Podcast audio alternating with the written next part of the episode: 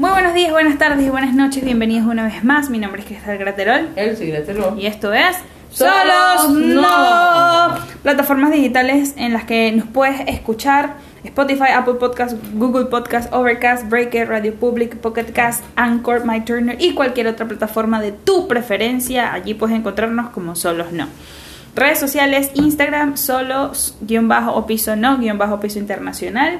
Twitter como solo no 18 y Facebook como solos no. Ahí pueden compartir lo que ustedes eh, quieran de mm, edificación, de, ¿por qué no?, una sugerencia, petición de oración. Allí estaremos. No comparto mucho porque estamos teniendo problemas eh, este último mes con el internet y con mi computadora. Entonces, bueno, estamos orando en eso y estamos eh, poniendo manos a la obra. Pero lo más probable es que a partir de hoy eh, empiece a bombardear nuestras redes sociales con información. Así que muchas gracias y esperamos su apoyo por allá. Gracias. Gracias también a todos nuestros amigos, a todos nuestros los simpatizantes en el Señor. Gracias a los lectores de la Biblia, a los que oran, a los que interceden, los que nos saludan, los que preguntan mis bendiciones, mis saludos desde aquí, desde Hermosillo, México.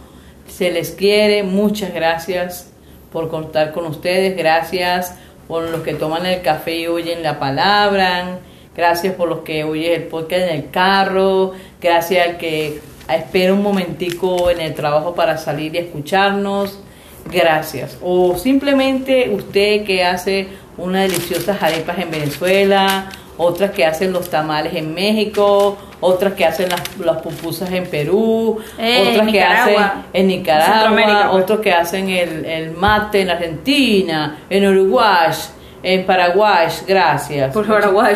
Por Paraguay, que yo no sé imitar mucho Me el da, risa, acento. me da risa porque hay una persona que nos dijo, me encanta su acento argentino, cada vez que puedo las escucho. Y saludos de Uruguay. Saludos desde Uruguay, Alejandrina. Gracias por tu apoyo. Ok. O Gracias por escucharnos, gracias a nuestros hermanos en Colombia, nuestros hermanos en Venezuela, nuestras hermanas aquí en México. Gracias que, mira, les voy a decir una cosa. ¿Se acuerdan que aquí se toma café con tap- tapa o tapado? ¿Saben qué significa eso? Eh, sin- significa que las personas o las mujeres, los hombres, toman café en la tarde con galleta o con pan o algo así. Entonces a mis hermanas también que toman café tapado, a estas hermanas que escuchan el podcast acompañadas de este delicioso café, del mate, de un juguito, de un té, de un vaso de agua, ¿por qué no? O un delicioso café de Colombia.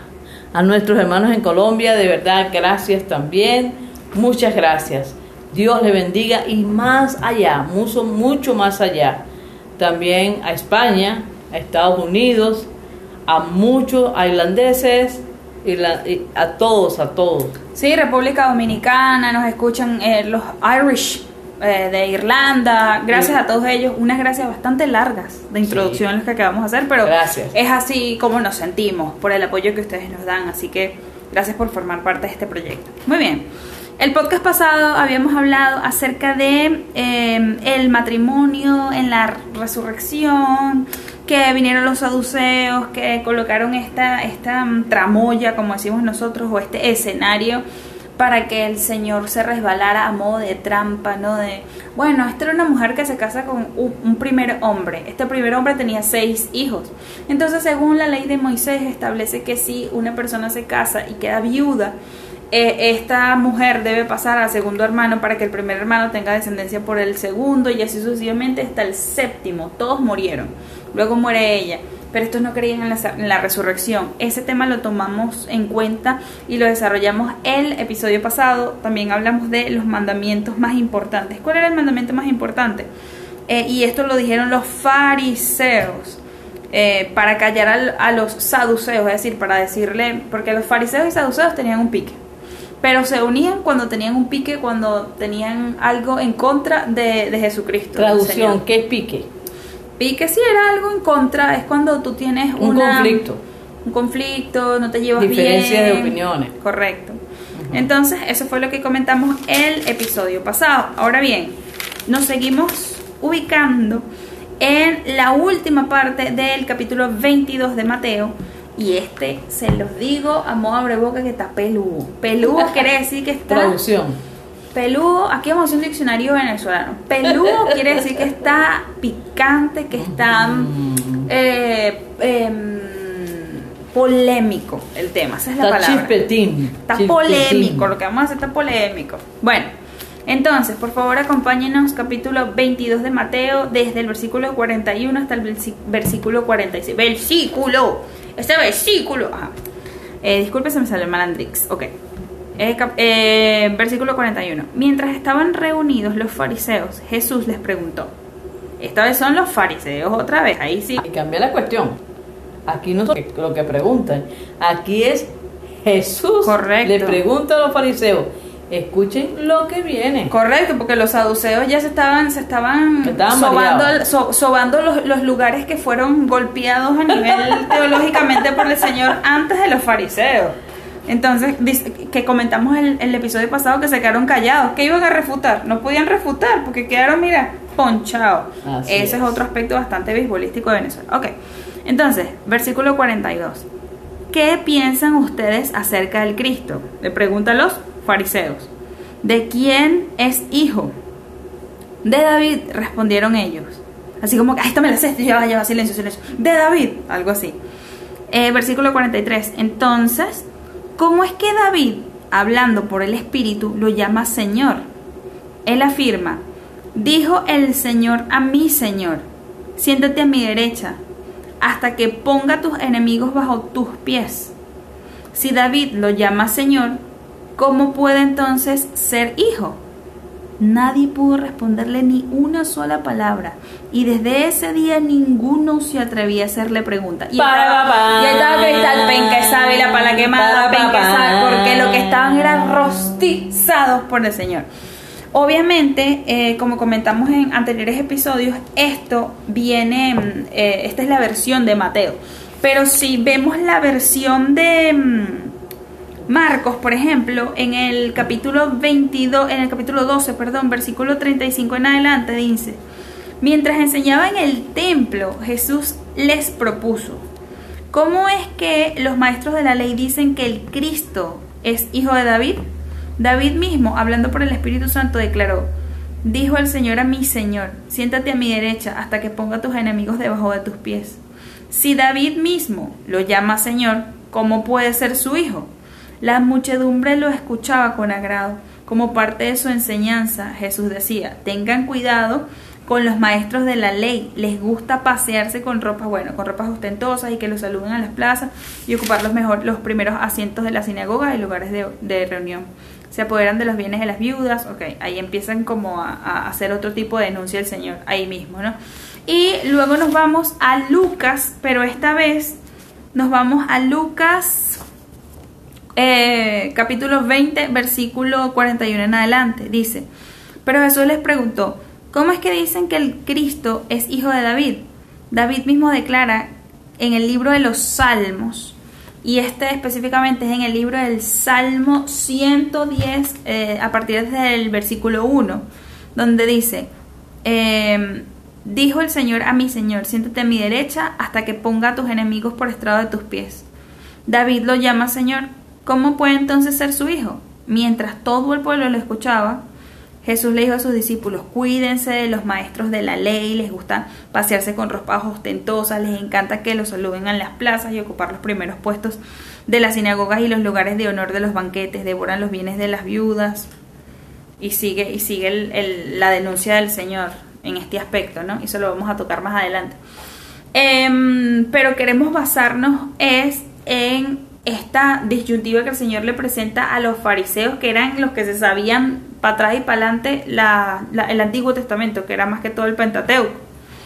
Este, ¿Qué es el Pentateuco? Los cinco primeros libros de Moisés. Correcto, eso los comenzamos el, el podcast anterior, en el programa anterior.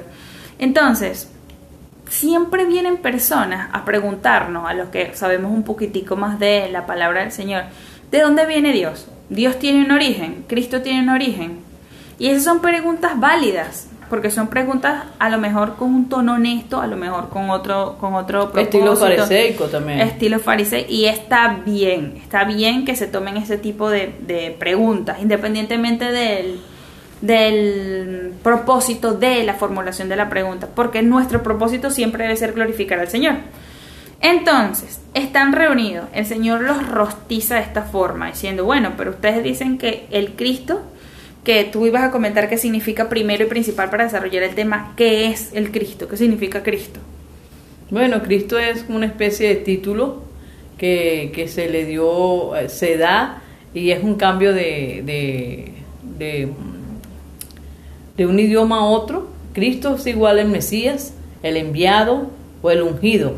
Es la misma, el mismo significado. Es el, el enviado o el ungido. Correcto. Eh, Cuando era una persona rey o cuando iba a ser elegida como rey, lo ungían como aceite. O sea, era el ungido o el enviado. Correctamente, entonces aquí se está devo- de- des- desboronando otra teoría por parte de los fariseos. Los fariseos establecían, basado en su sabiduría, de que el Cristo era hijo de David. Y esto tiene una base, pero no es una base eh, al pie de la letra, era más bien algo figurativo. ¿Por qué? Porque nuestro pensamiento no es el mismo, no se compara en lo absoluto a los pensamientos del Señor. Es decir, el Señor va en 80 mil megas y nosotros apenas vamos ahí en carretilla. Sí, ustedes, ustedes saben que somos humanos, ¿verdad? Y que nosotros, pues, eh, el Señor es comparado con la sabiduría, la sapiencia, la, la- lo, lo infinito de Dios, vamos. Correcto. Somos miniaturas, o somos, qué sé yo, un, un granito de arena en este vasto mundo del Señor, ¿no? En este vasto entendimiento del Señor. En cierta manera sí, porque así lo decía la Escritura. Correcto. El Cristo, el ungido o el enviado o el Mesías, que significa lo mismo, sí tiene que venir según la profecía, según la escritura que leían los fariseos, sí tenía que venir de dónde? De la descendencia de David. Genealógicamente, el Cristo, el Mesías, el ungido, el, el que venía en el nombre del Señor, humanamente tenía que ser cumplida esta palabra o esta profecía que el Cristo vendría de la descendencia de David. Correcto. Y es lo que se conoce, según los aún mucho más estudiados de la palabra, como eh, la promesa davínica o el pacto davínico, mejor dicho. Entonces, este pacto davínico nosotros lo podemos leer completamente en el libro de Segunda de Samuel. Cuando el Señor se le presenta, cuando David le expresa al Señor que quiere realizarle la construcción de un templo. Entonces viene el sacerdote Natán y entonces le dice, el Señor está contigo, hazlo, haz conforme has dicho. Luego el Señor se le presenta a Natán y le dice, no, él no me va a hacer, él no me va a hacer casa. Pero como predispuso en su corazón honrarme, porque si ustedes lo leen con detenimiento, empieza el texto diciendo, David, eh, en modo de reflexión, ¿cómo es que yo tengo cedro, tengo esto, tengo lo otro en mi casa y el Señor anda, el, el, el arca, se refería al arca del pacto, que eh, él había establecido con Moisés en el Antiguo Testamento cuando estaban en el desierto, el pueblo de Israel, cómo es que el arca anda de aquí para allá, no tiene un lugar fijo donde podamos adorar. Eso le gustó al Señor. Más el Señor, por ciertas características, no permitió a David el que él lo eh, ir, ir, er, eh, o levantase ese templo, sino su hijo Salomón. Y también, o sea, es súper válido eh, la teoría en la cual se, se, fundamentaban los fariseos, porque si leemos segunda de Crónicas 13:5, eh, dice, no saben que el Señor Dios de Israel concedió para siempre el reino de Israel a David y a sus descendientes mediante un pacto inquebrantable. Entonces, por eso ellos comentaban de que era hijo de, da de David. Sí, este, debía ser descendiente. O sea, lo que quiere decir es que el árbol genealógico Correcto. De, del Cristo, del Mesías, del ungido, tenía que tener descendencia davínica. Eso quiere decir Mire, que María tenía que ser miembro o descendiente Correcto. de la casa de David. Si leemos Lucas 1.32, así lo dice. Eh, Y toca destacar que, porque digo que de forma figurativa, mientras voy buscando Lucas 30 y qué, perdón. 1.32. 1.32, porque digo de forma figurativa, porque sabemos que no era Jesús, hombre, el Cristo hombre, no era descendiente físico, no, te, no compartía sangre de ninguno de los dos, ni de María ni de David, sino que dice la palabra en Lucas que el Espíritu del Señor vino y se posó sobre María. Sí, recuerden que Jesús, o perdón, eh, sí, Jesucristo, o Jesús es obra del Espíritu Santo. Es, es algo santo, algo divino. Eh, el, el- el vientre de María fue puesta la semilla de Dios ahí. Entonces Jesús viene literalmente de Dios. Correcto. Pero, pero, para que se cumpliese la escritura, porque la escritura se tiene que cumplir, porque el Señor es orden, tanto en el cielo como en la tierra, el Señor tiene orden, entonces se tiene que cumplir que así debe ser el pacto davínico. Correcto. ¿Me dijiste Lucas? Lucas 1.32 es la descendencia de María, donde se corrobora que María viene de la casa de David, es descendiente de David. Él será un gran hombre y lo llamarán Hijo del Altísimo. Dios, el Señor, le dará su trono a su padre David y se rein- reina y reinará, perdón, sobre el pueblo de Jacob para siempre. Su reinado no tendrá fin. Ahí está, ahí está la profecía. Correcto, correcto, porque recordemos que era lo que tú comentabas anteriormente, fuera de fuera del aire, que mm, ellos sabían, los fariseos sabían de que María había quedado embarazada sin haber tenido relaciones sin contacto sexual con ningún hombre. José. Entonces ellos, ellos hasta llegó un punto, creo que lo comentamos en anteriores programas, donde mm, ellos le, le dicen como que le dan, le dan, le dan a entender, si es que no se lo dicen directamente en la cara al Señor, que él era pues un, un irreconocido, un hijo peca- de pecado, es decir, no un bastardo, hija. bastardo, Por exacto. decirlo así. No, mm, sí, no, no, no quería decir la palabra directamente, pero sí, Pero eh, sí lo no dice. concebido dentro del matrimonio, pues. Y no compartía, no comparte ADN de ninguno de los dos, pero el Señor vino aquí a cumplir todas las profecías que desde el Antiguo Testamento se estaban diciendo de él. Y una de esas profecías era el pacto inquebrantable del Señor. Y una de las características que define y distingue al Dios a quien nosotros servimos y de quien nosotros hablamos y glorificamos en este podcast es que Él no miente, porque Él no es hombre. Entonces, ¿por qué digo esto? Porque Él no puede, no puede establecer un pacto con David y no cumplirlo cuando Él viene, cuando eh, toma la decisión de que es el tiempo perfecto para Él venir en forma de hombre. Entonces Él tiene que cumplir ese, ese, esa promesa, ese pacto que hizo con David. ¿Y cómo lo cumple? A su manera, que es a la perfecta manera de Dios. ¿Por qué? Porque es tan importante que entendamos de que no tenía ADN ni de, ni de mm, José ni de María. Porque sería el ADN del pecado. ¿Me entienden? Entonces, al él tener a- 100% ADN, ¿Por qué el ADN del pecado? Porque recuerden que desde Adán y Eva, que son nuestros antepasados de toda la humanidad, esta parejita tuvo eh, la decisión de ah, ignorar a Dios, ignorar sus preceptos, sus mandamientos, y el único, único am, este mandamiento que Dios le dio a Adán y Eva, y estos fallaron, ¿verdad?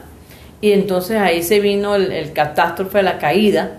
Entonces desde ahí, toda persona que nace viene con pecado. Todos nacemos en pecado. El mismo David lo declara en uno de sus salmos. Somos hechos pecadores. Por eso Jesús no podía tener, como dice mi hija, mi hija licenciada en, en clínica, Upa, upa, futuramente, lo estoy hablando como profecía, en el nombre de Jesús. Ella está estudiando eso. Este, ella sabe que su ADN, el ADN de Jesucristo, no, no era humano, sino divino.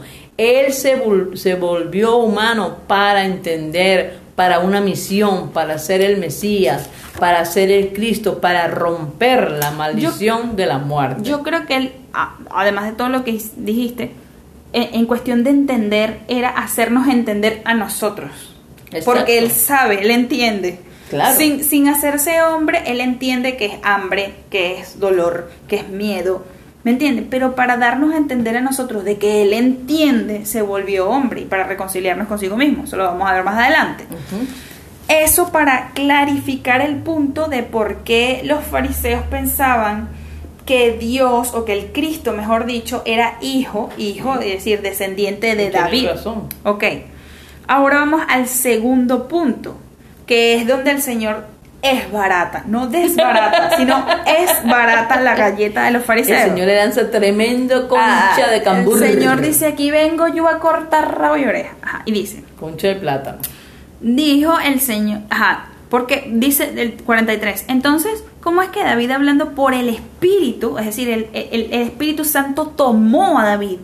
Y este habló palabra directamente del Espíritu Santo, exacto. O sea, cuando lo toma el espíritu es que es tan profundo, es una revelación que proviene de lo alto. Aquí es lo que está diciendo ese señor.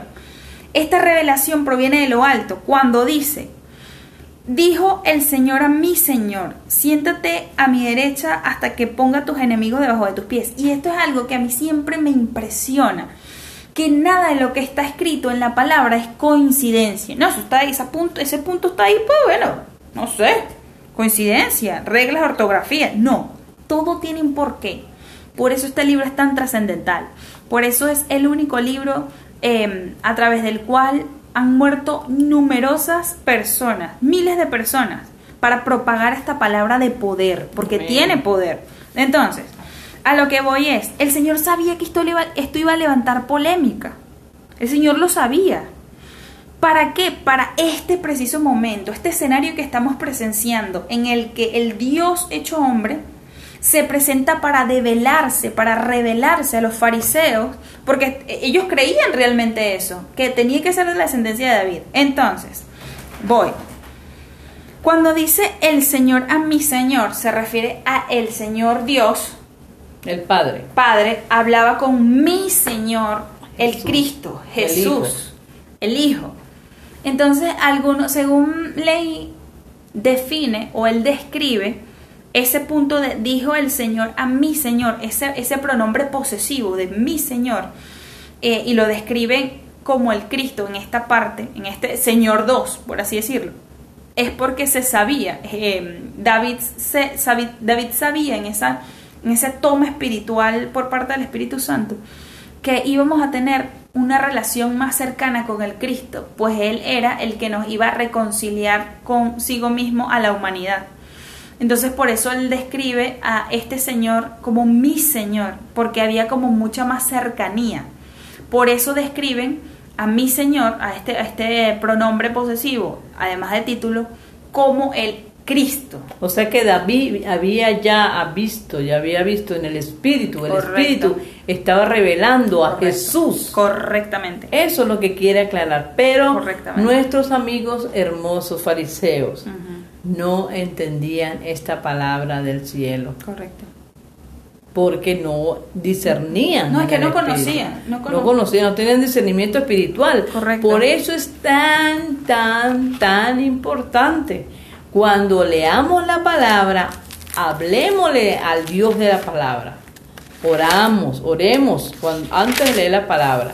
¿Para qué? Para que el Espíritu Santo nos dé revelación sobrenatural de esta palabra y la podamos entender y aplicar a nuestras vidas. Correcto. Luego, por ejemplo, si nos vamos a Mateo eh, capítulo 22, versículo 37.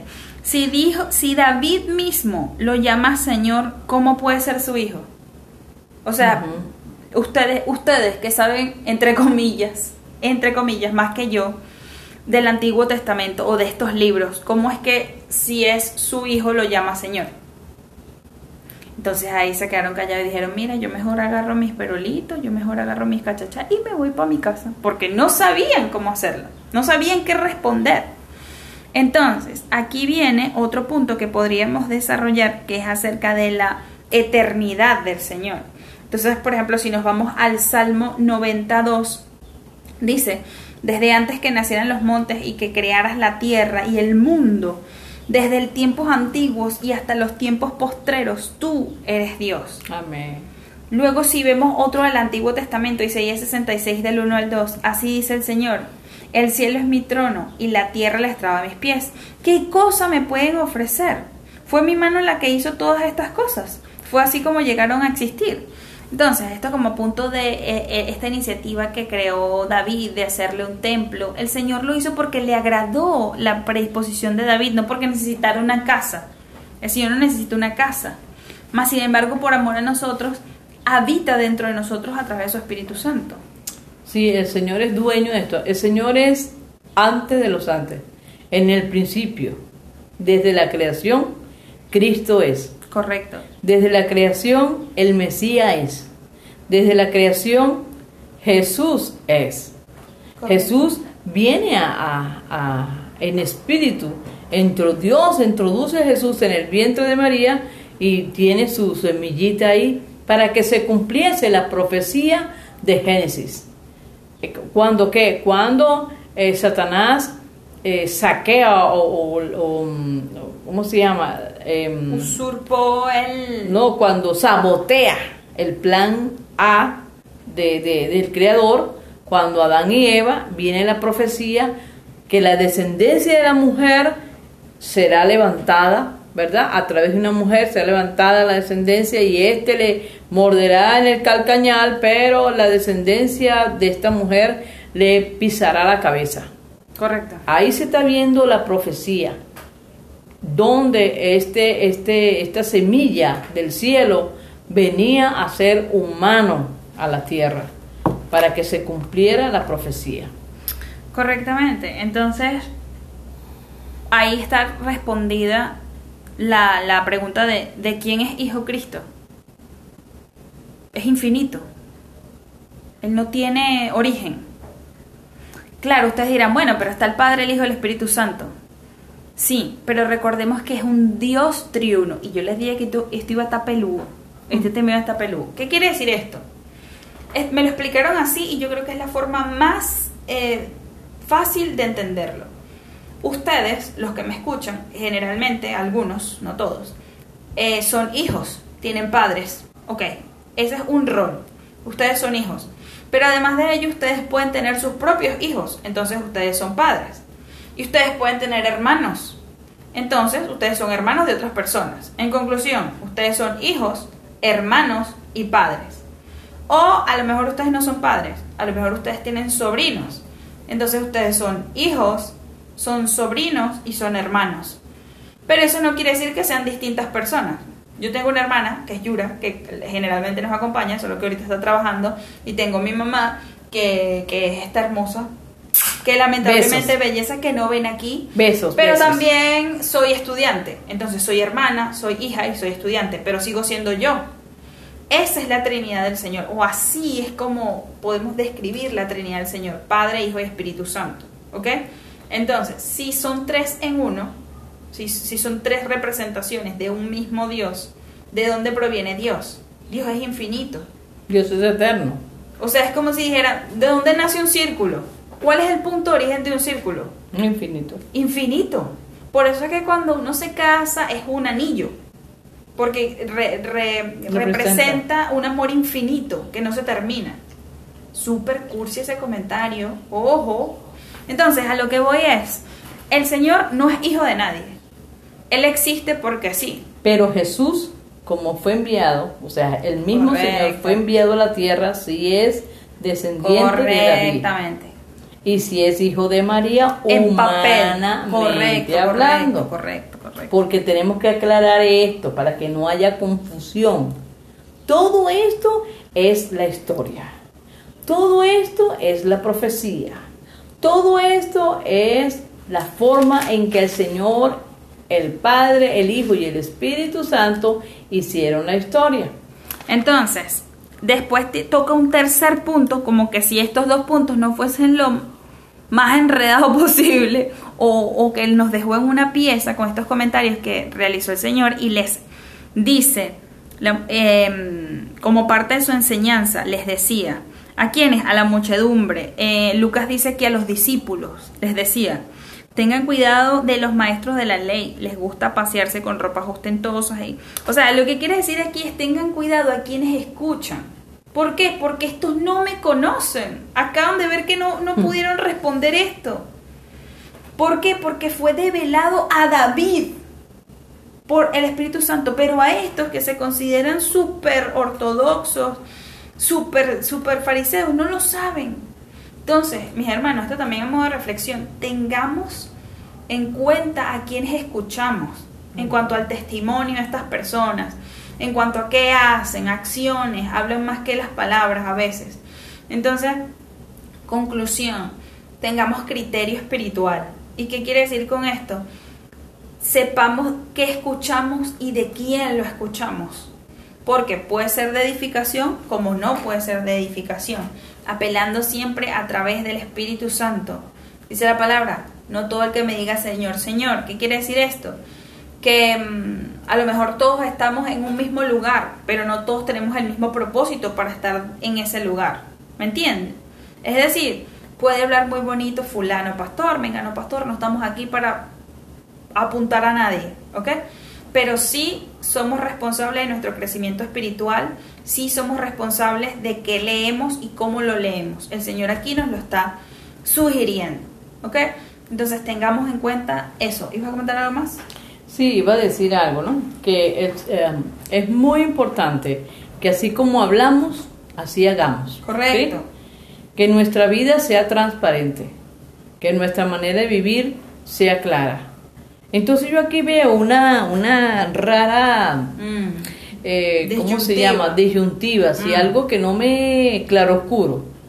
Estos hombres de la ley, que ya sabemos cómo se llaman, se creían muy correctos, muy leales, muy, muy ellos, muy eh, ostentosos, tenían, dicen que robaban. Fíjense lo que dice ahí. A mí me llama mucho la atención, pues la parte última que el Señor les ataca fuertemente. El Señor es ahí. Se apodera de los bienes de las viudas y a la vez hacen largas plegarias para impresionar a los demás. Estos recibirán peor castigo. Entonces decía, en, otra, en otra versión dice que vestían ropa, ropa ostentosa, que hacían largas plegla- ple- Plegarias. oraciones en las calles, plegarias, que robaban, desvalijaban a mujeres que no tenían Sola. protección, a desvalidas. ¿Saben una cosa? ¿Saben qué, qué Dios cuida y que Dios guarda en este? Dios guarda todo, ¿sí? Pero Dios lo que es a los huérfanos, a las viudas y a los extranjeros, sí, hermanos, a nosotros los extranjeros que estamos en otros lugares de la tierra, el Señor es celoso y nos cuida. Pero las mujeres que no tienen compañeros, tal vez que no tienen hijos, dicen los, eh, dice el mismo Jesús, dice la verdad, dice, dice la vida, dice el Señor, que estos desvali- desvalijaban a estas mujeres sin protección. Entonces, ¿qué quiere decir el Señor? Mucho cuidado. ¿A quién estamos oyendo? Correcto. Saben, me gusta una palabra que él dijo. Por los frutos los conoceréis. Correcto. Así es, así como es la vida en casa, Correcto. como es la vida con nuestras familias, como usted actúa en el seno familiar, así es usted. ¿Y por qué en el seno familiar? Porque en el seno familiar es que nos quitamos todos los maquillajes. Correcto. En el, en el seno familiar es, es lo que somos como somos. Cuando salimos a otro lugar nos ponemos nuestras caretas, nos, nos ponemos nuestros maquillajes, tal vez nuestras bonitas ropas, nuestras hermosísimas y ostentas personalidades Ostentosas. que tenemos, ¿verdad? Ost- Ostentosas. Y eso no es así. Somos lo que somos y somos quienes somos. Entonces, debemos de hablar así como debemos vivir, que vaya acorde. Correcto. Lo, cómo vivimos a cómo hablamos. Eso es lo que dice Jesús. Eso no lo estoy diciendo yo. ¿eh? Entonces, es muy, muy importante, mis amados y mis amadas, que vaya acorde tanto lo que digo como lo que vivo. Tanto como yo vivo, así debe ser lo que yo digo. porque no podemos hacer una cara en casa y otra cara en la iglesia, una cara en el trabajo y otra cara con la esposa, una cara con el esposo, otra cara con los hijos. No podemos ser así. Y si somos así, entonces pidamos ayuda, que el Señor nos ayude a ser transparentes, a ser honestos y a ser hijos de Dios. El Señor quiere que nosotros vayamos a Él si tenemos algún, algún problema con nuestras maneras de vivir. No estoy diciendo que somos perfectos, estoy diciendo que debemos ser genuinos, originales, tal como somos, mostrarnos tal como somos. Y que el Señor les bendiga y les guarde. Gracias, muchas gracias por compartir con nosotros esta un poquito complicada palabra, pero yo creo que quedó un poquito clara, un poquito, vamos a decir un poquito, porque este es el proceso. El proceso es ir caminando, es ir creciendo, es ir descubriendo las grandezas del Señor. Y recuerden, cuando lean la palabra, oren, busquen la presencia del Señor y dice que Él nos revelará y el Espíritu Santo nos llevará a toda verdad. Excelente. Entonces, mis amados amigos, compañeros, familia, se les quiere. Muchas gracias y recuerden, solos no.